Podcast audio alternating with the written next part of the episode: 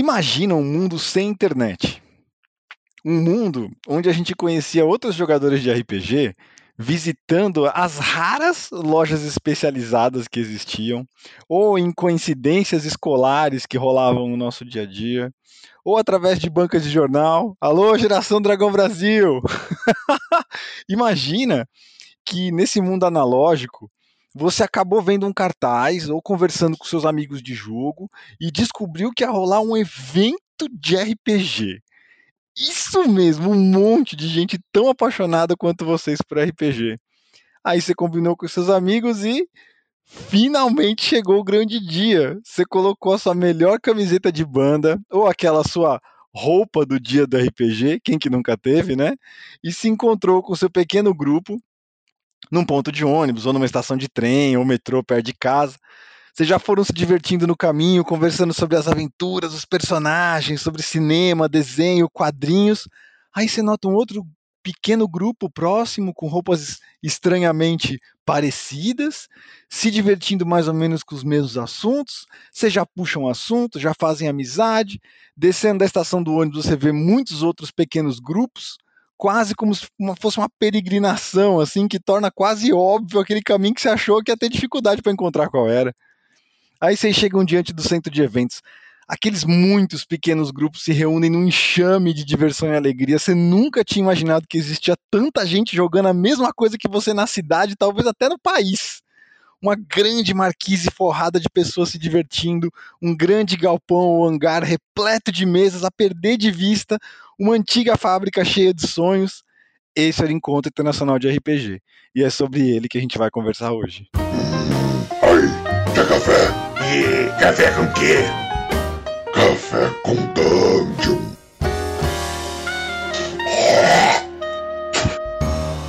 Bom dia, amigos do Regra da Casa. Estamos aqui para mais um Café com Dungeon, na sua manhã com muito RPG. Meu nome é Rafael Balbi e hoje eu estou bebendo aqui o meu café, meu café delicioso na rodoviária, esperando meu ônibus para São Paulo. E nessa altura aí, a gente está em talvez 1998, eu estou ansioso para chegar logo em São Paulo no Galpão Fábrica e encontrar uma galera lá que também curte RPG. A gente vai falar hoje dos encontros internacionais de RPG e para isso estamos com o Bruno Cobb, que fez a introdução aqui. Mas antes de chamar ele, eu quero lembrar que você pode se tornar um assinante do Café com Dungeon a partir de 5 reais. Com isso você já ajuda a gente a bater a próxima meta, que vem aí um documentário sobre a história do RPG, desde, desde lá dos, dos anos 70 até os dias de hoje, passando, passando por vários jogos, movimentos diferentes e tudo mais. É, e, além de tudo, você participa de um grupo de Telegram, você participa de sorteios dos nossos parceiros e recebe conteúdo extra. Então, picpay.me barra café com dungeon e torne-se um assinante. Bem-vindo, Bruno Cobb. Hoje eu, tô, hoje eu nem tomei café, cara, de tão ansioso que eu fiquei por causa do dia do evento, cara. Perdi até o apetite de manhã. Quantas vezes não foram esses dias que eu saía da cama pulando da cama para conseguir ir pro evento e não tomava nem café, não tomava nada. Lembrar de comer alguma coisa era que eu chegava lá no, no, no evento mesmo. Pô, cara, eu tenho várias memórias com, com encontros internacionais aí em São Paulo, aqui em São Paulo, né? Porque, pô, foi a minha primeira viagem é, fora do estado, assim, sozinho, né? Com meus amigos, sem pai e mãe, sem responsável. Foi muito gostoso, cara. Foi uma época muito, muito marcante para mim. Mas conta aí, cara. Você, você tá no, nos encontros internacionais desde sempre, né? Cara, desde sempre é muito tempo, porque o meu primeiro encontro foi o terceiro. Ah, já foi o terceiro. É, eu não peguei nem o primeiro nem o segundo. Para quem não conhece, eu acho legal a gente contextualizar o que que era, né, o encontro internacional de RPG. E, dá para dizer que foi uma das maiores, se não a maior convenção brasileira de, de, de RPG. Né? Ele era feito anualmente aqui em São Paulo. Era organizado pela Devir, traz, chamava Encontro Internacional porque sempre tentava trazer um convidado internacional ligado ao mercado de RPG. Né? E ele chegou a ser a segunda maior convenção de jogadores de RPG do mundo, atrás só da GameCon, que é um evento que acontece lá em, nos Estados Unidos, né? em Indianápolis. E ele nasceu em 93, né, o, Internacional. O primeiro, primeiro Internacional foi, foi em 93, o convidado foi o Steve Jackson.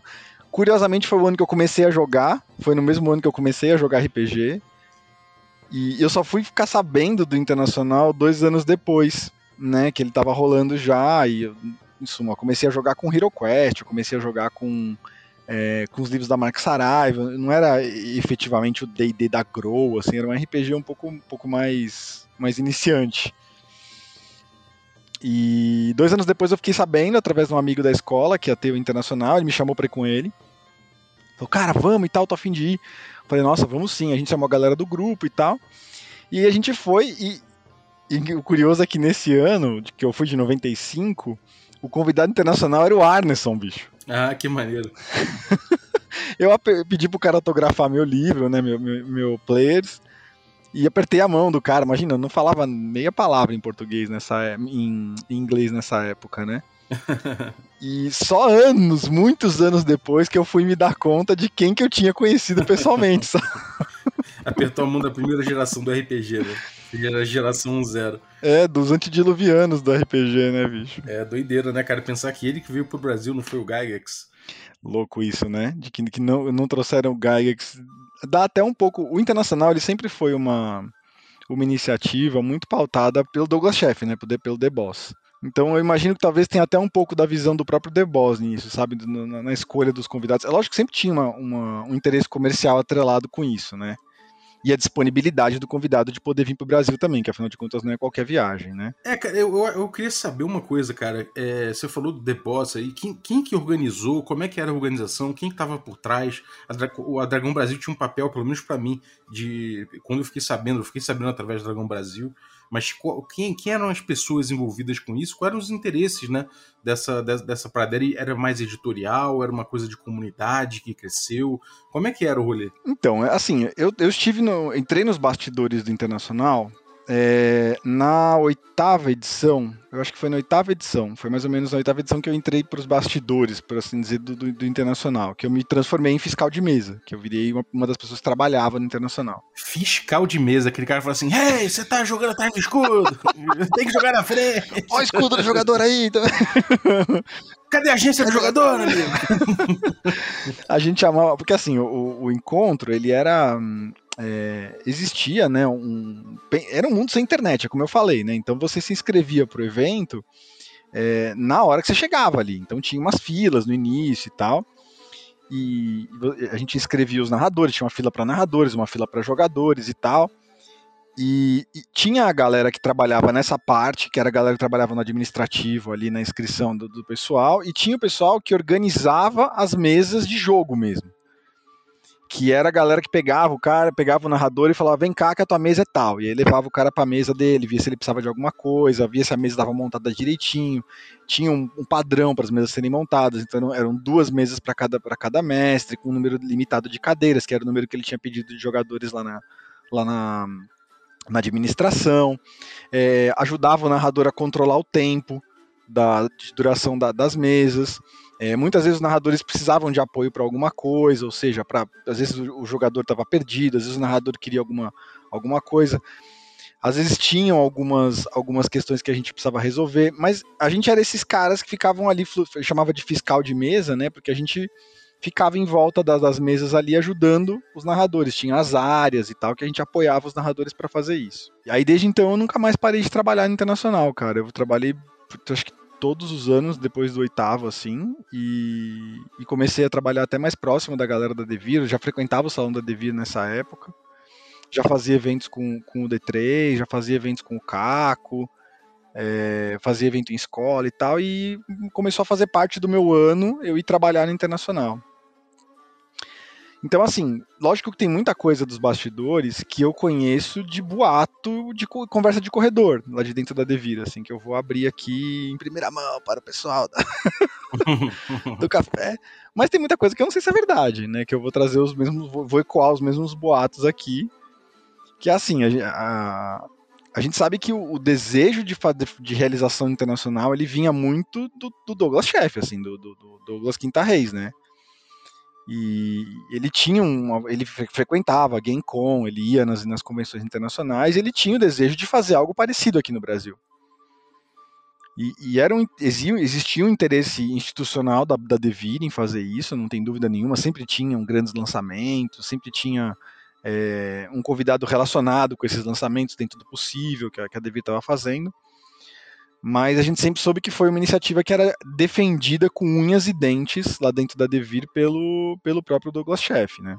Dizem que evento costuma ser um investimento institucional, né? não costuma ser um negócio o evento, né? não costuma ser uma fonte de, de, de, renda. Tem algumas empresas que eu acho que até conseguem lucrar com o evento e tal, mas normalmente o evento ele é, um, ele é um investimento institucional de uma empresa. Né? É para você aparecer, para você mostrar que está no mercado, né? para as pessoas te conhecerem, você fazer networking. Né? É, entender, entender que isso é muito diferente de prejuízo. Né? Prejuízo é quando você perde dinheiro, investimento é quando você está colocando, você tá colocando alguma coisa na tua marca, você está criando uma marca que é um grande evento, você está colocando seus produtos no mercado, está criando oportunidade do mercado crescer e com isso o teu negócio crescer também. E a gente sabe que o internacional sempre foi um tremendo investimento da Devira, assim, né? Era, era um tinha grana pública envolvida, dava para perceber que tinha algum, alguns, alguns incentivos públicos, nem que seja de espaço, né? E eu acho que as gerações do internacional foram marcadas pelos locais onde ele veio acontecendo, né? Então, do, do, do, primeiro ao, do primeiro ao quarto ano, a gente ficou na Marquise do Parque de Ibirapuera. Aí no sexto ano a gente entrou dentro do. Desculpa, no quinto ano a gente entrou no pavilhão, né? Do, do Manuel da Nóbrega, que era um dos pavilhões que ainda no Ibirapuera, mas dentro de um dos pavilhões. Esse ano que você citou, que foi 98, foi o ano do Galpão Fábrica. Isso, na Barra Funda, né? Na Barra Funda, que a gente, que a gente foi para lá. Ainda tá lá, o centro de eventos ainda, ainda existe, né? Onde rolou o, o, o Internacional, se não me engano. Depois a gente voltou para Marquise por mais um ano. E depois a gente ficou no Mart Center por seis anos. E aí foi onde o Internacional ganhou ganhou corpo, assim, dá pra dizer, né? Tipo, o evento virou. Talvez tenha sido a versão mais. A maior versão do evento, acho que foi né, durante esses anos aí, de 2000 a 2005. Depois a gente foi pro, pro Arquidiocesano, que foi de, de, 2000, de 2006 em diante, a gente ficou três anos no, no, no Arquidiocesano, que ali não dava para saber se o evento era maior que no, no Art Center, porque a gente ficava bem espalhado né, no Arc. Era um evento grande, mas a gente ficava bem espalhado ali. E o colégio é gigantesco, né, labiríntico, o, o Arquidiocesano. E depois a gente foi para o Campo de Marte, né, foi, foram, teve um, um, um, gap de cinco anos, de 2008, foi quando a gente teve a triste notícia que era, era, ia ser o primeiro ano que a gente não ia ter internacional, que foi onde apareceu a RPG Com, onde eu também trabalhei. Aí de 2008, 2009, teve a RPG Com, não, teve 2009, 2010, 2011 a RPG Com, se não me engano. Aí 2012 não teve nada, 2013 voltou internacional. E aí a gente ficou por três anos dentro da Anime Friends, que foi o ano. 2013 foi o ano que nasceu a Holy Players. Também foi quando voltou internacional, eu voltei com a equipe de, de, de, narradores. E a gente ficou no Campo de Marte por três anos. 2016, acho que a gente estava lá ainda, quarto ano. 2017, o Anime Friends foi para dentro de, do Centro de Convenção Imigrantes. E aí a gente já não tinha uma, uma presença tão grande do RPG lá dentro. E, e, foi onde outros grandes eventos começaram a, a, meio que reunir a galera do RPG, onde o, o DOF começou a ser nosso ponto de encontro, o World RPG Fest, lá de Curitiba. Mas dá para dizer que a gente teve essas, essas gerações aí no, no, no internacional, né? A, a, a, época da Marquise, a época do Mart Center, a época do Arc e a época do Campo de Marte. Uhum. É, eu, eu fui nesse do Galpão Fábrica, depois fui no ano seguinte, fui num desses anos aí no, no, no no Center, mas no Center. Mart Center. Mart Center, isso. Fica na zona norte de São Paulo. É, Norte Center. Foi, foi bem doido, cara. Foi, eu, eu curti demais, assim, para mim foi, foi realmente assim. Sei lá, foi empolgante demais. A gente tinha eventos no Rio que eram grandes também, sabe?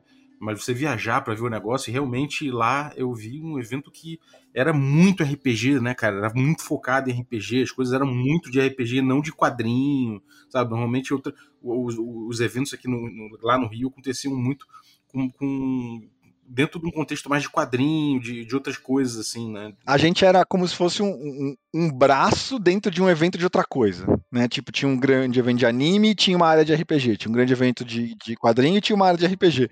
O internacional era o evento de RPG que tinha uma área de quadrinhos, né? É, exatamente, exatamente. E era muito, era muito sinistro, né, cara? Porque tinha muita gente que curtia. Eu, eu lembro que quando a gente chegou em São Paulo, a gente olhou assim, tipo, era, sei lá, sábado de manhã, eu acho, ou sexta de manhã, sei lá, quando é que começou.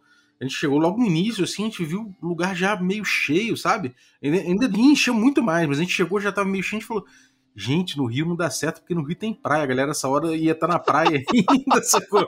Ninguém ia estar aqui, sacou? A gente ficou espantado. A gente falou, vamos mudar para São Paulo, cara. E deixa eu te perguntar uma coisa. Você falou que você chegou no, na, na sexta. No, primeiro, uma coisa que é impossível não comentar, assim eu acho que era tão mágico, pelo menos para mim, como você está dizendo para você e para muita gente que relembra do evento nessa época, porque a gente vivia um pouco da, da, das coisas que os personagens viviam, né? Essa sensação, a jornada do herói, assim, né? Sim. Você sair de casa, viajar, ir para outro lugar, entrar num mundo mágico lá onde tinha um monte de coisa. E tinha uma, um, uma tradição no internacional que a gente na sexta-feira era a sexta-feira das escolas, normalmente era o dia dedicado para receber as escolas. E o meu acordo com, com a equipe da Devida era sempre esse. Na sexta-feira eu não trabalhava, eu narrava. Que eu adorava narrar para quem nunca tinha jogado RPG. E normalmente eram, era, vinham os ônibus né, das escolas, paravam só, então lotava o internacional, só de escola. E vinha aquela molecada que nunca tinha visto RPG na vida, jogar RPG pela primeira vez. E apresentar RPG para eles era muito legal, assim. Então eu, Você eu narrava... várias mesas de, de, de iniciante. Não, de, o dia inteiro. Sexta-feira eu narrava das 8 da manhã às 8 da noite, cara. Eram quatro mesas, que a gente costumava fazer quatro baterias no Internacional, né? Eram duas de manhã é, e duas de tarde. Eu pegava as quatro baterias, bicho. Fazia tudo que eu adorava fazer essa, esse dia. Eu falava, ó, esse dia eu não trampo. E aí nos últimos eventos, depois que a gente estava dentro do Ark já, é, e no Mart Center, no Mart Center nem tanto, mas no Ark e no, e no, campo, de, no campo de Marte, é, eu já conseguia tirar um tempo para fazer mesa. Que a gente tinha a área das mesas especiais também. Que era um, um, lugar onde acontecia uma mesa que ela era fora do padrão, assim, não era uma mesa com um narrador e, e era uma mesa que tinha alguma coisa diferente, que exigia alguma coisa que as outras mesas não, não tinham. Então, por exemplo, é, mesas com vários narradores estavam jogando a mesma aventura. Então, as mesas da RPGA, por exemplo, aconteciam dentro da área de mesas especiais que os narradores precisavam fazer aquelas, aquelas dinâmicas de, de multimesa. É, uma vez a gente fez uma mesa conjunta de 14 mesas juntas, 7 de 7C e 7 de L5R. Eram os samurais e os piratas se encontrando, sabe? No, no, no, final da mesa, assim. E tinha a mesa do tiro também, que era. Tinha o Flash Must Be Eaten, que era uma fila de jogadores, assim, e conforme ia morrendo a galera, ia levantando e iam sentando outros. Com a galera fazendo de fora, né? Com a galera vindo de fora. Então você ficava na fila, porque morria muita gente, óbvio, era uma mesa tipo, era muito difícil ficar vivo naquela mesa. E você ficava uma filona, assim. Então a gente precisava espacialmente arrumar diferente ali. Então era aquela área de mesas especiais.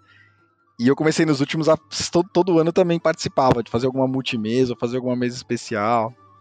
As mesas de miniatura, então, a, a, aquelas, aqueles jogos que eram mais parecidos com o Wargame, né?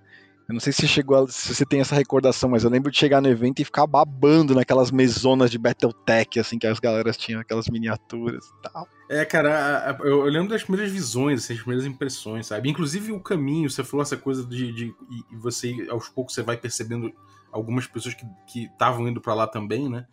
E de fato acontece isso, né, cara? Eu lembro no metrô, a gente se perdeu no metrô, né? Eu e meus amigos. Depois que eu, vi, eu vim descobrir que isso era um clássico, né? É. Como... E a gente tava indo pro caminho errado e tal, e tinha uma, tinha uma, uma menina que viu a gente com, com os livros na mão, a gente tava andando cheio de livros. A gente tá, cara, a gente era muito louco. A gente veio com uma mochila leve e vários livros na mão. A gente não tinha. Não, e aí. É... E aquele calor geralmente acontecia no. no, no... Aqui, bom, aqui só... nessa época era muito quente, a gente tudo de, de roupa preta, de banda e tal, e cheio de, de, de livro pendurado. É, aí, aí uma menina virou e falou assim: Ei, pessoal, é pra cá. Ela sacou, sacou que a gente tava indo pro Internacional a ponta dos livros. E, e, chamou a gente, deu, deu uma indicação, a gente falou: caraca, botaram Hermes no nosso caminho aqui, cara.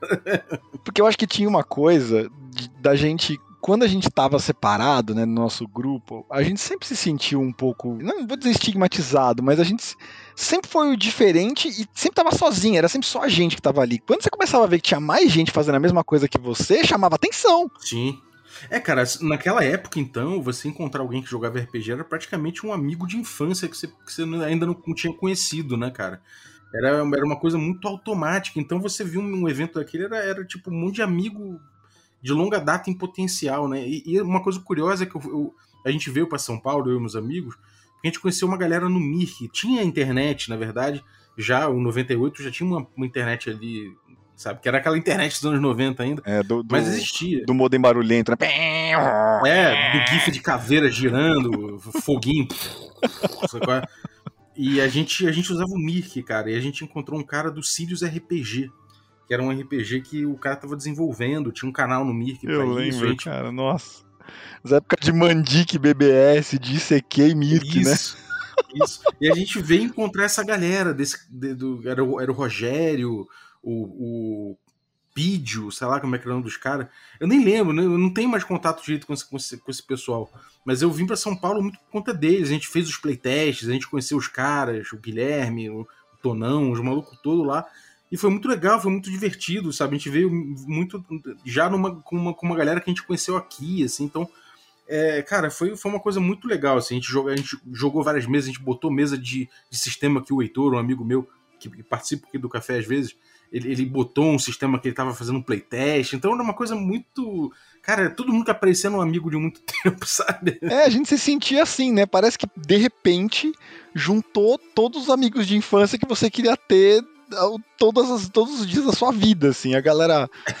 E, e tinha a coisa das fantasias, né? O pessoal vinha e se fantasiava no evento. Era uma época que eu nem sei se tinha cosplay ainda, mas a galera fazia umas fantasias mais relacionadas com RPG mesmo, porque tinha, porque tinha os lives, né? Os LARPs que aconteciam durante o evento também. Teve um LARP de Castle Falkenstein, eu acho que foi no ano que o, que o Mike Pondsmith veio, né, cara? Esse, Foi, foi nesse ano do Galpão Fábrica aí, 98. É, foi 98. Eu peguei, eu peguei a palestra do. Aliás, cara, assim, eu, eu tô caótico aqui no papo, mas. É porque é muito é efusivo, né? Lembrar desse tipo de coisa, a gente se bagunça, cara. É, muita memória, né, cara? Muita memória. As palestras eram, uma- eram coisas muito importantes, né, cara? Eu lembro das. Tipo, tipo, vinha um autor, aquilo fazia diferença. Eu conheci o Mike Pondsmith a partir daquilo, eu conheci o Castle Falkenstein, o Cyberpunk 2020. Até hoje é um dos meus autores favoritos, sabe? A coisa de você ter entrevistas, de você ter o cara chegando na comunidade brasileira e tal, fazia muita diferença, né? Eu nunca vou me esquecer que a gente teve no em 2007, já no, no, no Arquidiocesano, a gente teve a visita do Monte Cook, né? E, eu acho que dos convidados internacionais que o evento teve, o, o que, o que mais eu queria conhecer era o Monte Cook. Porque, putz, tava numa época que o D&D, né, terceira edição tava pegando e tal, e, mano, tinha muito livro de 3.5, 3.0, o negócio pegando, eu era tradutor nessa época também, eu tava trabalhando na tradução do D&D nessa época. Só que nesse ano do evento eu tinha, combin... eu tinha conseguido uma brecha para narrar uma mesona, que era eu mais dois narradores, o Will e o Vasco, e era parte da minha campanha, então eu tinha minha campanha particular e eu levei um pedaço da minha campanha para narrar num evento, num grande evento cataclísmico que aconteceu, eu levei pro evento e eram 12 jogadores, quatro em cada mesa, e eles iam começar juntos, e se separavam, depois eles juntavam de novo. Fiz uma tremenda, me- tremenda mesa maluca. E nessa época eu não tinha grana pra comprar miniatura, né? Então o que, que eu fazia? Eu imprimia os mapas da aventura, eu fazia no Photoshop, que eu já tinha a manha de fazer os mapas no Photoshop, eu pegava da, da internet, montava e tal, imprimia num- nos A2, nos A3, assim, aqueles mapão. E as minhas miniaturas eram tampinhas de garrafa com com papel, com a, com a- figurinha colada em cima, assim. Eu fazia um monte delas, tinha um monte de zumbi, esse era, um jogo de zumbi medieval. Tinha um monte de zumbi. E aí pros, pros personagens maiores eu pegava latinha de, de refrigerante ou potinho vazio de casa e fazia uns potes maiores, que eram uns monstros grandões e tal. Então, parecia que eu tinha aberto o armário de casa e trazido pro, pro, pro, pra mesa, assim. E aí o Monte que passou, passeando no evento com com o intérprete, né? E ele passou na minha mesa, assim, ele me viu narrando e tal, e pulando de um lado pro outro, assim. Tem vídeo disso no YouTube, depois eu deixo até o link pra vocês pra você passar vergonha em público aí. Desse dia que eu tava narrando e pulando e tal, com aquele monte de tampinha em cima da mesa. Aí o Monte Cook olhou assim, eu, oi, tudo bem? Hello, Mr. Monte, hello, hello, Mr. Cook, welcome to our, to our table e tal, brinquei com o cara e tal. Ele falou, I loved your miniatures. Aí eu aproveitei e peguei o, o autógrafo do cara no meu, no meu Wild Darkness e tal. Mas foi um. Esse, esse, encontrar e você, você ter a pessoa que você admirava, que pra gente eram pessoas que, mano, estavam no Olimpo do RPG, né? Sei lá, Margaret Weiss veio pro Brasil, Bislav Czech veio pro Brasil, Monte Cook, o Reinhagen, o, teve um monte de gente que a gente nem. O Arneson, né? Como eu falei, a mão do Arneson, bicho. Steve Jackson do, do GURPS esteve no Brasil também, no primeiro evento, não cheguei a conhecer. Ele ia voltar em 2002, mas acabou que não deu certo. Foi o ano que a gente ficou sem convidado, um dos, dos dois anos que a gente ficou sem convidado internacional. Mas foi bem legal isso. E, e tinha isso de você não ir, pre- você não ia para evento só só pelo convidado ou só pelas palestras. Era importante, mas estar no meio da galera, encontrar os amigos que você só encontrava no internacional, porque eram pessoas que você conhecia, sei lá, da lista de e-mail, sabe, que você participava. Nossa, cara, nem me fala disso, porque eu tava, eu tava empolgado porque a galera. Tinha uma galera no Rio que era da Trails RPG, né? Que era uma mailing list. A Trace era famosa. Era famosa e tal. E era tipo, porra, eu falei, pô, eu vou começar, sei lá, tentar me enturmar com essa galera aqui. Pô, a galera curte RPG no Rio e tal. E aí, pô, meu irmão, eu chegou num ponto eu fui expulso da Trails, cara. Ah, quem que nunca foi expulso de uma lista de e-mail uma vez na vida, né? É. E aí eu cheguei pra. E aí, tipo, ainda bem que eu vim pra São Paulo muito causa da galera do, do Sirius RPG, mas a, a Trails, tipo, era quem eu tava querendo agitar pra vir com eles. Ver, ver quem, como é que essa galera vinha pra cá, como é que eles estavam agitando e tudo mais. Quando eu perdi esse contato, eu falei, puta, fudeu, mas aí eu, eu, consegui. E aí, cara, quando eu cheguei em São Paulo, eu fiz amizade com um cara, o, o Leif Skywalker, era, o, era o nick dele no Mirk, que a gente fez o encontro dos, dos, dos expulsos da Trails. muito bom. Um abraço aí, Rodrigo. Foi muito maneiro, cara. Foi muito maneiro encontrar a galera expulsa da Trails. A gente fez ali uma, uma galerinha ali, meio, meio a. Tipo, a gente ficou no mesmo hotel dos caras ali do Rio by Night, tá ligado? Só que os caras, tipo, é, os caras, é, sei lá, nunca, nunca trocamos ideia, essa coisa. A gente acabou não trocando ideia. E inclusive, inclusive eu falava, pô, esses malucos esses são chatão, cara. Esses malucos do, do Rio RPG, do Rio by Night. Agora a galera do, do evento, todo mundo se falava. Os caras do Rio by Night passavam pela gente assim, fingia que que, que, não sabia que a gente veio no mesmo ônibus, tá ligado? Era, e, era, é curioso, né? Porque com, como dentro das, da, da, da, mesma tribo, porque tava todo mundo ali na mesma tribo do RPG, mas tinham as subtribos, né? Que tinha a galera do Magic, a galera do Live, que era o LARP, né? A galera das listas de e-mail, dos expulsos das listas, a galera que jogava o D&D, a galera que jogava o Vampiro. Tinham as, as subtribos, e eu acho que muitos grupos, muitas iniciativas de RPG legais que, que que rolaram ao longo desse período, né, desse, sei lá, quase 30 anos que a gente tem RPG no Brasil aí, é, talvez até mais já, né, você imagina, de 93, é, e, e essas iniciativas foram, foram, foram nascendo e foram meio que, dá para dizer que elas, elas eram, se, se não nasciam no internacional, elas eram adubadas ali, né, tipo, eram tratadas ali, tipo. E, as coisas que a gente, que eu não sei você, mas as coisas que eu mais gostava de fazer no internacional era isso, né? Narrar uma mesa que eu geralmente fazia uma, um jogo especial para o internacional. Eu passava, sei lá, o ano inteiro pensando no jogo que eu ia narrar no internacional. É, ver, ver a galera e o depois do evento, né? Que era essa coisa da gente, o que, que a gente fazia depois que a gente ia terminava o evento que a gente ia para algum, a gente ia para algum lugar ou tomar uma cerveja. Eu fui parar num lugar que eu acho que o nome era Morcegov, sei lá. que era gótico, meu irmão. Eu, pra mim, um, um jovem Balbi, cara, aquele foi muito estranho, mas foi muito foda ao mesmo tempo, sacou? Era tipo. A gente completamente fora da casinha, assim, né, cara? É, eu fui numa night gótica, bicho. Quem imaginava que eu ia sair do, do Rio de Janeiro de ônibus ia chegar em São Paulo para ir uma night gótica, cara. Eu nunca imaginava isso. Esse, esse espírito, né? Esse, essa experiência que era você ir para um outro lugar, ver um monte de gente que curtia a mesma coisa que você e que estava ali para fazer a mesma coisa que você e poder trocar ideia de uma coisa que você trocava só com seus amigos mais próximos e tal, com gente que era desconhecida, conhecer gente de fora do país que trabalhava com isso, sabe? É, cara, era doido, cara. E, e, tinha uma coisa de. Sei lá, tinha, tinha uma parada também que pra mim era muito sinistro, que era tipo. Apareceram os caras da Dragão Brasil. O tempo todo que a gente tava no, no evento, as pessoas ficavam assim: os caras da Dragão Brasil estão passando por ali. E olha lá os caras do Dragão. Tipo, eram quase uns rockstars assim da parada. Caralho, olha o Trevisan ali, caralho. Eles eram. Olha, olha, ali o maluco ali, olha, olha, ali o Saladino, caralho. Era muito doido, cara. E, e tinha essa, essa, parada. Eram os caras que trabalhavam com RPG, né? Era isso, essa sensação de rockstar, eu acho, de que você tava perto dos astros da sua arte, assim, né? Que eram os caras que estavam escrevendo a revista que cara, todo mês a gente ia na, na banca de jornal comprar a Dragão Brasil, né? E... Sim.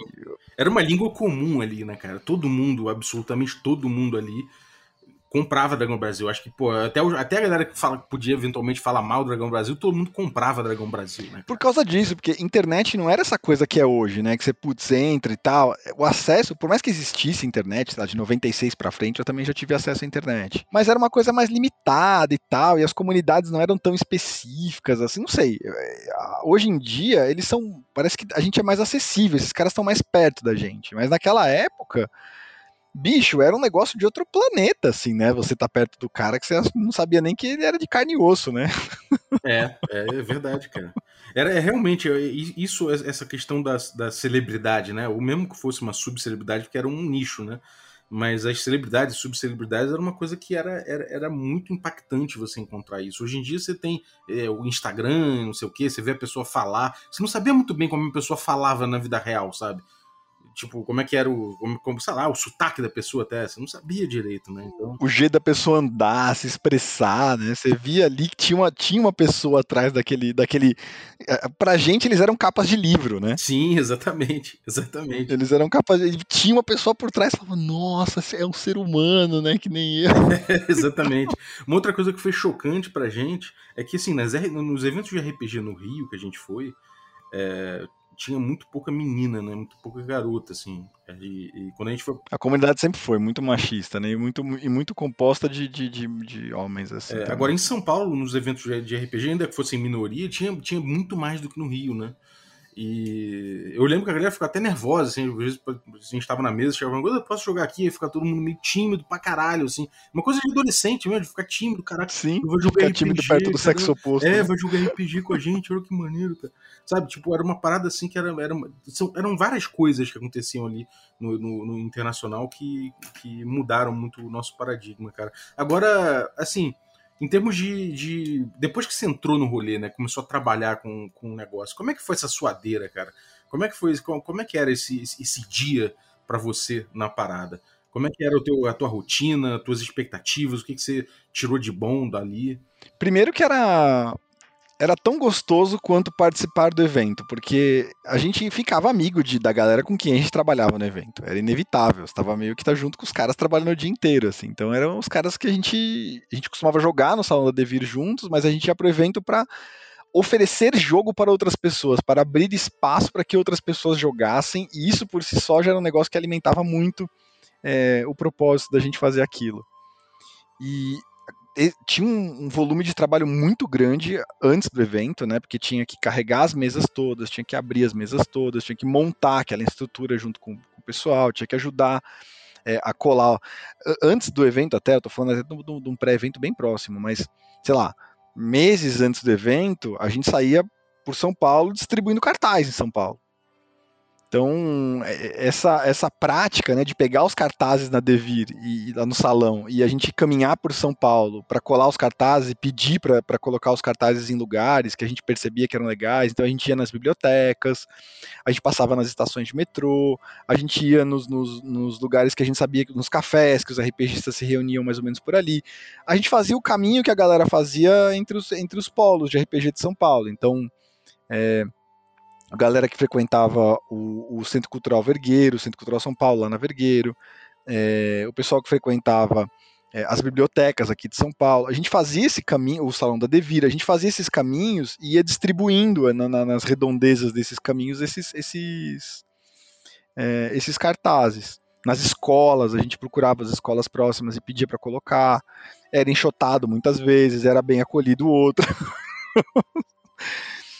isso só já era um, um, já, já foi fonte de muitas histórias assim e de, de, nascimento de muitas amizades porque eu não sei você fala muito do, do, no podcast das suas caminhadas pós jogo né ali na orla do Rio e tal nas pedaladas essas caminhadas para espalhar cartazes que a gente fazia era um pouco do nosso tempo de conversar também, de falar dos jogos que estavam rolando, de falar da vida, de falar dos problemas. A gente ficou muito amigo enquanto a gente fazia isso, né?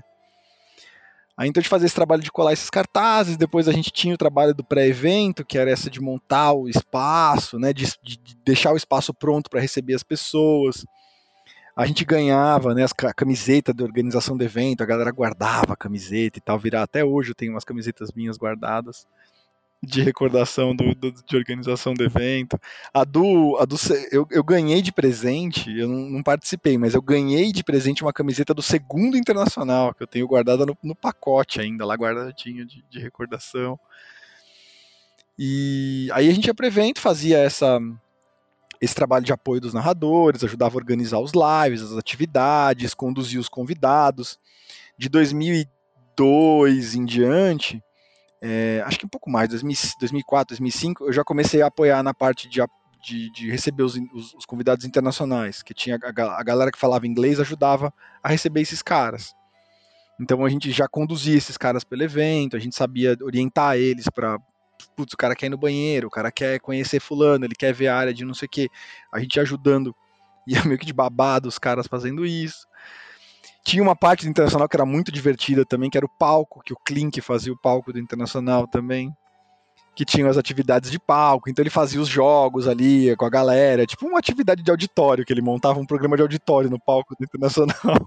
e que era super divertido de assistir. Eram dias em que a gente tava mergulhado de sexta-feira até, dom- até, domingo, sei lá, até segunda-feira de manhã, às vezes sobrava trampo pra fazer, porque tinha desmontagem do evento depois. E na sequência do Internacional, a gente da equipe já viajava na semana seguinte para Curitiba, para fazer o Internacional em Curitiba. Ah, tinha internacional em Curitiba, né? A gente levava o convidado internacional ia para lá, ele era bem menor que a edição de São Paulo, né? Ele tinha um público, sei lá, duas mil pessoas, né? No, no- no- O de São Paulo era quanto? Era. Cara, o de São Paulo, eu vou chutar que a gente chegou a ter 30 mil pessoas, mais ou menos, assim, cara. Cacete, cara. Eu acho- E era RPG. Era cara. RPG hard, assim. A gente chegou a Não era, é, não era, não era o público de, de, de quadrinho, o público de anime, era o público que ia interessado, interessado em RPG. Isso. Então, assim, Curitiba era bem menor que São Paulo, era outra proporção de evento. A gente que era de São Paulo era o nosso, o nosso sentir essa viagem que você que é do Rio vinha, sabe? Então, beleza, a galera de fora vinha pra São Paulo, a gente tava aqui em São Paulo, a gente não sentia a viagem. A gente sentia a viagem de RPG quando a gente ia pra Curitiba fazer o evento. Cara, era, era tão doido que a gente tava tão louco com, com RPG, RPG, RPG. A gente veio na viagem pra São Paulo jogando um negócio que o cara que o Vicente, o amigo meu, inventou na hora, que era o BUS, o Brazilian Universal System, sabe que qual é? da hora. que era tudo resolvido num D6, assim, na hora. Era engraçadíssimo, a gente não parava de rir. De... Pô, foi, foi foda, cara. A gente, na real, de, por tudo, todas essas coisas, assim, toda a empolgação, a gente nem sentiu a viagem, sabe? E tinha isso, né? De jogar RPG durante a viagem de ida, jogar RPG durante a viagem de volta, jogar RPG o evento inteiro. Cara, era uma overdose de RPG que a gente tinha. Pegava um hotel ruim e foda-se, né? A gente ficou no Bipulgueiro, que era o, o hotel Brigadeiro, a gente- que era tipo um hotel, um quarto mais básico possível. Você ia pro quarto só pra dormir, né, bicho? E mal dormia direito, porque a gente ia dormir, se- sei lá, muito tarde, porque tinha ficado na rua até tarde com a galera do RPG, acordava super cedo pra estar no evento na primeira hora do evento e aproveitar as atividades desde o começo. E, e- então eu acho que tinha isso, né, da, da- do deslocamento. E Curitiba também sempre foi muito legal, a gente sempre foi muito bem recebido. Depois nasceu em Curitiba o World RPG Fest, que, sei lá, a minha tese é de que a sementinha da comunidade de RPG que montou o World RPG Fest, muito foi por conta desse investimento que a Devir fez lá, sabe? De ter um, uma, uma edição do Internacional lá. Eu fui até o World RPG Fest em 2014, só depois que a Holy Players estava montada, foi o primeiro ano que a gente conseguiu ir para o World RPG Fest. É, e o World RPG Fest já acontecia há muitos anos, né, de- antes disso. Mas ter esse evento lá, ter o- a participação dos convidados lá, meio que ajudou a comunidade do Sul a ter um movimento, né? É lógico que a gente sempre teve eventos bem legais, mas ter alguém que pudesse trazer um convidado internacional, que, que estimulasse o próprio, o próprio governo da cidade ali, né, a abrir um espaço para isso, a discutir isso. Nessa época, sei lá, teve Satanic Panic também, né, no meio disso tudo. Então, teve a, a luta contra a, a- não criminalização da RPG. Tinha um monte de coisa acontecendo, né, sei lá, de 2000 e na- no final dos 90, início dos 2000 aí, que o internacional era quase como se fosse um, um ato de resistência, assim, sabe? Da gente se reunindo e falando, não, não tem nada demais, a gente tá só jogando um jogo, sabe? É, cara, é- é, essa parada de- do RPG como resistência é uma coisa que muita gente hoje em dia não, não imagina, né? Mas teve. Era muito difícil, né, cara? Tinha muito preconceito com RPG, muita gente que. Muito amigo, né, que olhava para você assim como se você fosse um completo idiota. Por que você jogava RPG? O cara, em todos os aspectos, o cara gostava de você, falava contigo, mas bastava você mencionar RPG, o cara fechava a cara e te tratava mal, né, cara? Eu tava comentando disso com o Márcio nessa conversa que eu tive, que eu comentei contigo, que eu tive com ele esse final de semana, a gente batendo papo sobre vida. E ele falou, né, que quando, quando a mãe dele viu que o livro tinha um dragão na capa, nossa senhora, bicho. Né, porque, sei lá, para muita gente que é religiosa, essas imagens, né, de dragão, o próprio D&D, né, trazia os demônios, os diabos, depois trocaram de nome, né, viraram os Batezu e os Tanari, para não ter os nomes tão pesados, assim. É, tinha, tinha uma coisa de, de de preconceito muito forte, até hoje, se bobear, você vai encontrar alguém que te olhe torto por, por mexer com isso, mas graças a Deus, muito por conta dessa resistência que foi feita, né, de, de mostrar que não, não tem nada demais, né, é só um jogo, como outro qualquer. Mas a galera hoje em dia nem imagina, né? O, o, pão que o diabo amassou que a gente comia nessa época, por causa que o pessoal olhava, o quê? Jogador de RPG, satanista, sacrifica a menina em cemitério. É, é, era, era bem duro, cara. Então era, foi, eu acho que foi uma coisa muito importante, né? A gente ter o evento, a gente ter esse tipo de, de coisa acontecendo para poder equilibrar um pouco, né, a balança que tava pesado pra gente. E era bizarro que ia pra TV com uma coisa assim do tipo, olha lá os weirdos reunidos, né? É, é. Total. Quantas vezes a gente não foi pra TV, no, acabava saindo como, como pauta de, sei lá, subpauta assim de jornal na TV, alguma coisa do tipo, a galera do, do, do evento, a gente ficava mó, mó animado porque tinha uma reportagem de RPG na televisão, mas era aquele tom de, nossa, quanta gente. Festa estranha com gente esquisita. Era uma boa época, existe uma, uma, uma magia naqui, naquela época ali, né, cara? E, e, é isso, me impressiona como. Eu acho que também. É, quando as pessoas falam que ah, a gente viveu a época de ouro no RPG naquela época lá e tal, eu não acho que existe esse papo de era de ouro, sacou? Mas era realmente uma coisa muito impressionante você ver naquela época tanta gente colando no evento, sabe? É, é, realmente é uma magnitude que hoje em dia não é facilmente compreendida, né? A gente pega diversão offline, a gente pega os eventos que a gente tem que não são de RPG, mas que existem RPG, eles lotam muito, o público do RPG é muito reduzido, né? É, ele, ele, acontece meio ali no, na, na periferia do evento, né? E ainda assim não, não, atinge um público tão grande. É um fenômeno aquilo. A, a que você acha que deve esse público tão grande naquela época? Então, isso é uma coisa também que eu já escutei, a coisa do nossa, era de ouro do RPG, e eu acho que, pelo menos de quem eu escutei, de quem as pessoas que eu ouvi falando, um, isso é uma frase que eu costumo usar muito, né? Quando Pedro fala sobre Paula, sabemos mais sobre Pedro do que sobre Paula. então, quando a pessoa diz que para ela, que ela foi a, a, época de ouro de RPG, talvez para ela tenha sido a época de ouro de RPG. Né? Para ela foi a, uma época muito importante, onde o RPG tinha uma, uma, presença muito grande na vida dela. Mas a gente sabe hoje, né, com, com o grau de sofisticação que o mercado tá, tá ganhando, que estatisticamente hoje em dia tem muito mais gente que joga RPG do que naquela época, né? O RPG é muito mais famoso hoje em dia do que ele era naquela época.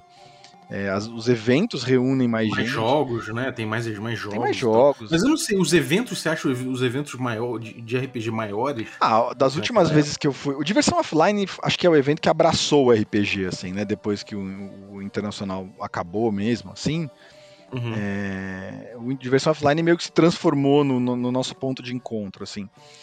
E eu sinto que, a, conversando com a galera do Diversão mesmo, do DOF, é, eles abraçam o RPG como se ele fosse uma. Lógico que é um evento que nasceu como um evento de board game.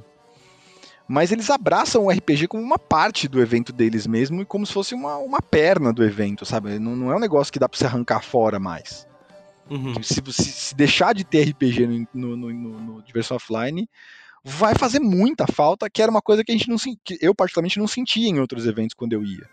Sei lá, eu ia numa AnimeCon, ia numa Anime Fest, era uma coisa que se, se saísse dali, ah, tudo bem, saiu, entra outra coisa no lugar. Agora, o DOF não, o DOF eu senti que ele, ele abraçou a gente, sabe? Que é uma parte que se não tem, é indissociável hoje em dia do DOF, é o RPG.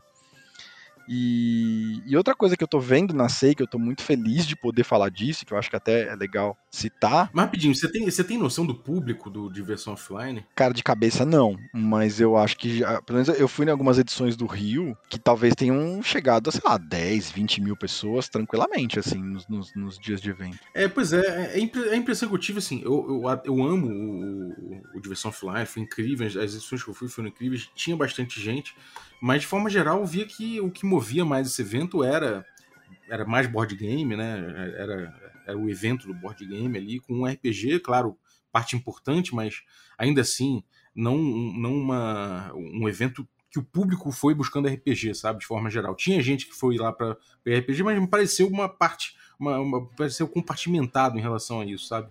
É, e assim, deu bastante gente, deu, mas ainda assim no, no, nos eventos em São Paulo eu vi muito mais gente, nos, nos três que eu fui, sabe? É, nesse. Eu, eu cheguei aí numa edição do Rio, né? Do, do, do DOF, e nos últimos que eu fui em São Paulo, eu tive uma experiência muito parecida com a experiência que eu tinha nos internacionais, assim, não, não no volume, né, obviamente, mas é, ter a galera do RPG reunida, ter o depois, onde a galera do RPG ia para um bar, é, esse ter o espaço do RPG, onde a galera ficava ali meio que é, orbitando em torno daquele espaço.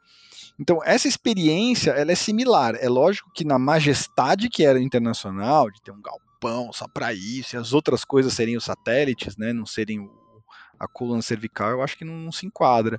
E a gente talvez não tenha esse evento ainda. Tem alguns eventos aqui do Brasil que eu não cheguei a conhecer, alguns eventos grandes, né? Sei lá, o Sou Mais RPG que rola lá no Ceará, eu nunca fui.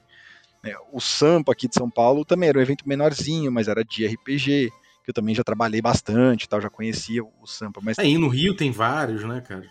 Menor, menores, assim, era mais pulverizado no Rio. Não sei se ainda tem o Dungeon Carioca, é, Geek Carioca, tinha várias, tinha várias paradas assim em São Paulo, em, em São Paulo, no, no, Rio também. Em Feira de Santana tinha um evento grande também, em Brasília tinha um evento grande que rolava. É, tem o Joga Brasília, o Joga Brasília foi incrível, eu fui lá, eu, eu, eu, eu tive a oportunidade de conhecer a cena de, de, Brasília é incrível, cara, é incrível. Eu fui algumas vezes, mas fora de evento, assim, cheguei a conhecer alguns lugares de lá, mas desses eventos grandes eu não conheci. Então, eu não sei se, se, qual é a similaridade, mas a experiência de você estar tá num lugar com as pessoas você consegue ter. E outra coisa que tá, tá rolando muito forte, que eu acho legal de falar, é, eu tenho participado dos eventos online que estão acontecendo agora por conta da pandemia, até, né? Dá, dá até gatilho falar dessas coisas no, no, no, momento que a gente tá, porque é tão difícil, a gente não pode aglomerar, né?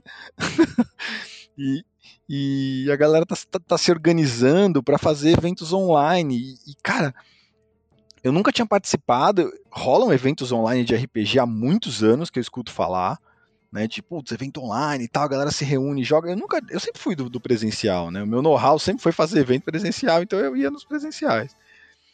E aí, nos últimos anos, por conta da pandemia, né, nesse, nesses nesse último ano e no, no anterior, eu comecei a participar de alguns eventos desses online que rolaram. Eu participei do Goblin Wi-Fi, que o pessoal do, do Brainstorm RPG fez. É, participei do, do Dungeon Geek, que a galera fez para novatos.